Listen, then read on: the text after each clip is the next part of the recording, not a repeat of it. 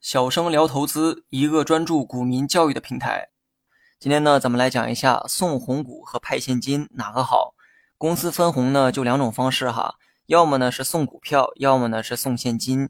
前者也叫送红股，后者叫派现金。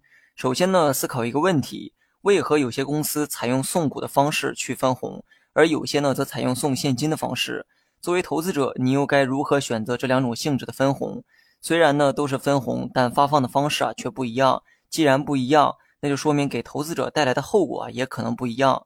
首先需要了解一个常识：投资说到底还是玩资本的游戏，而资本最直接的叫法就是钱。所以能直接拿到钱就好过拿到间接换成钱的东西。这个呢不禁让我想到日常生活中的一些例子。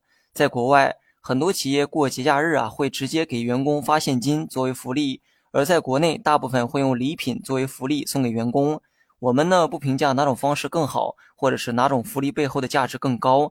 但两种福利如果让你做一个选择，我想啊，多数人会选择发现金。原因呢很简单，当拿到现金的那一刻，就等于是成功套现。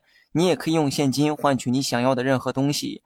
所以呢，当一家公司选择分红的时候，多数投资者喜欢的也是现金分红的方式。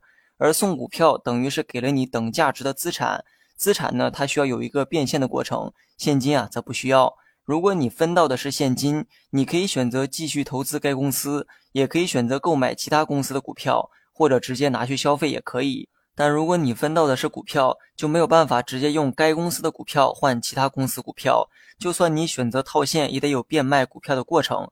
而且从公司的层面去分析。采用现金分红能更好的证明公司的盈利能力。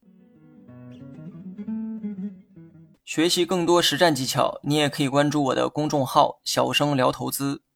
公司选择用现金方式分红给你，这个钱呢会实打实的出现在你的账户中。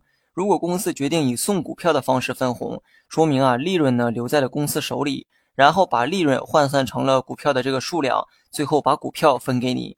如果你仔细思考过，就会发现这种方式啊，更像是对未来的一种承诺。公司呢不想把这些利润啊给分出去，想用这些钱去扩大生产。在这期间呢，先把等价值的股票分给你。等我用这笔钱把公司做得更大的时候，你手里多出的股票也会变得更值钱。